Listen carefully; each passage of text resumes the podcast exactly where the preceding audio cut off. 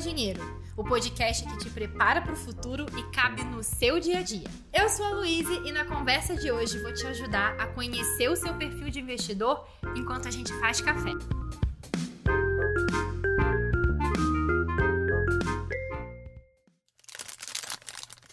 Bom, você já decidiu que vai colocar o dinheiro para trabalhar para você. Perfeito, parabéns, é uma boa decisão.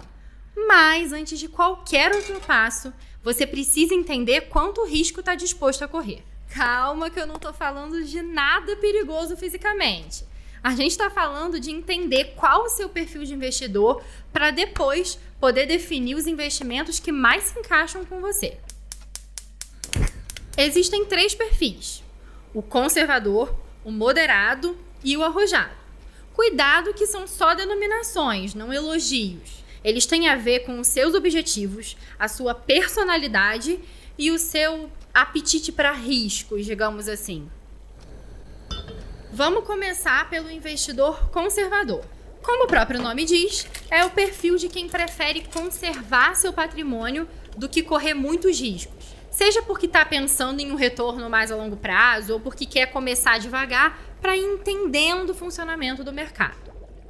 É como se o seu médico te dissesse para você começar a se exercitar.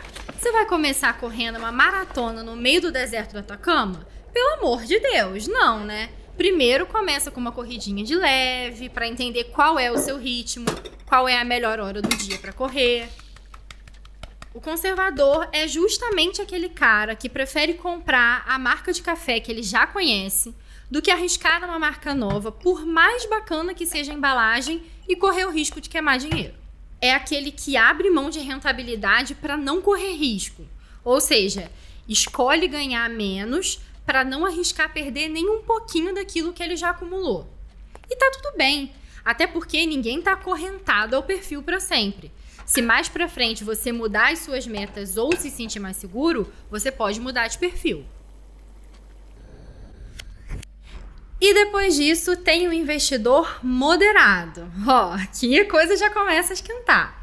É porque o investidor de perfil moderado sabe que existem possibilidades interessantes no mercado de um retorno maior e em menos tempo, mas indo com cautela. Digamos que ele topa um risco mais calculado. Ou, como os viciados em café falam por aí, pode adoçar, mas não muito, sabe? é que a busca dele é por retornos maiores do que as taxas básicas do mercado, tipo a Selic ou o CDI. E isso acaba levando a uma outra característica, que é a diversificação. O perfil moderado vai acabar tendo uma carteira com investimentos variados, para que eles componham um equilíbrio entre rendimento e segurança, incluindo alguns produtos de renda fixa e também de renda variável. Até porque café com brigadeiro tem o seu valor, mas o bom e velho expresso também. E por fim tem o perfil arrojado. Se investimentos fossem esportes, essa é aquela pessoa que curte saltar de paraquedas, descer uma corredeira num bote, subir o Himalaia. O risco vale o ganho, a adrenalina. O investidor arrojado é esse cara o cara para quem vale a pena assumir determinados riscos por causa do retorno.